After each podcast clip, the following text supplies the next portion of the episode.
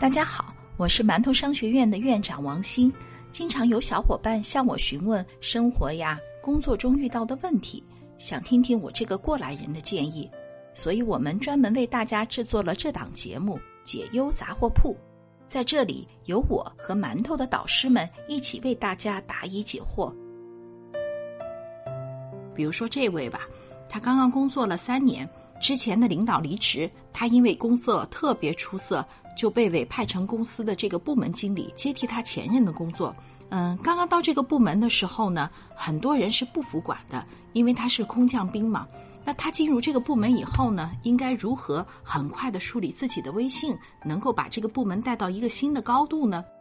在这里，我想跟大家交流的是，刚刚从技术岗位转到管理岗位，会遇到各种各样的问题，比如说手下的士气不够高啊，员工之间有各种各样的矛盾呢。那来到这个部门，不应该把眼光瞄准这些问题，而是应该和部门的小伙伴们一起来探讨我们将要去到的地方，目标在哪里。这个目标可以是大家一起完成一个项目，或者是一起研发一个产品。你会发现，焦点从内部移到了目标，朝向了外部，很多内部的问题自然而然就消失了。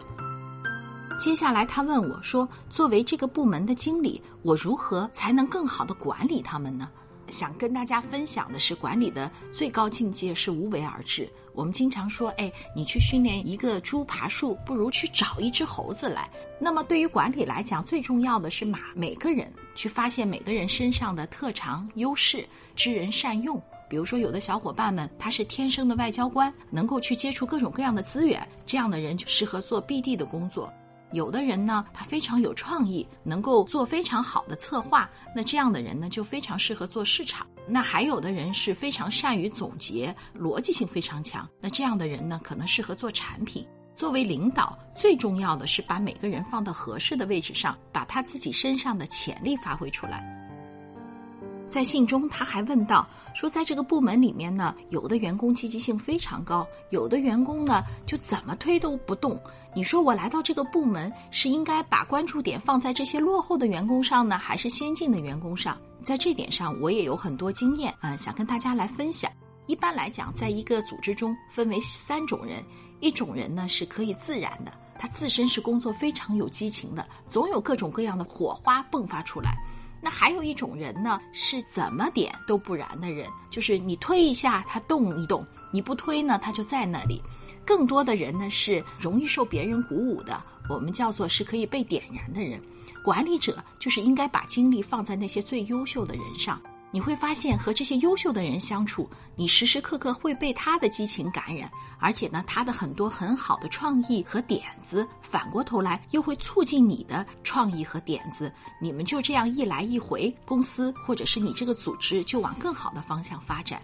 相反，如果你把精力放在这些落后的员工身上，你每天做这些说服和教育的工作，你的心情也会非常沮丧。所以在管理上也有个很重要的法则，就是把精力放在百分之二十的能产生百分之八十的效应的优秀员工上。对于那些绩效表现并不好的员工，你应该怎么处理呢？那在这里呢，也有一个工具告诉大家，你可以把员工从他的工作意愿分成高意愿和低意愿，工作能力按高能力和低能力划分成四个象限。对于那些高意愿、能力又非常强的员工，就是应该给他搭建一个舞台，让他们在舞台上尽情的表现。对于那些高绩效、低意愿的员工，那么作为我们管理者就该思考了：为什么他的能力这么强，但是并没有表现出很高的热情呢？是不是这个岗位不太适合他，或者是本身这个工作对他来讲太小菜一碟了，根本不具挑战？那么我们就要考虑，是不是应该给他换个岗位？对于那些意愿非常强、能力跟不上的员工，我们应该怎么办呢？比如说工作技能不够，是不是可以去参加各种各样的培训，帮助他去结交更多的能力更强的人，或者在公司内部帮他去找一个师傅？那最后剩下的呢，就是那种低绩效、低意愿的人，这种人呢，其实是要坚决淘汰的。因为在一个公司里面，你对那些低绩效、低意愿的人的纵容，其实就是对那些高绩效、高意愿的人的不公平。最后呢，给大家推荐一本书，这本书叫做《首先打破一切常规》。这本书是我自己从一个专业岗位踏上管理岗位非常有用的一本书。它会打破你在工作中的一些惯性思考，去思考问题产生的原因到底在哪里，我又用什么样的办法去解决。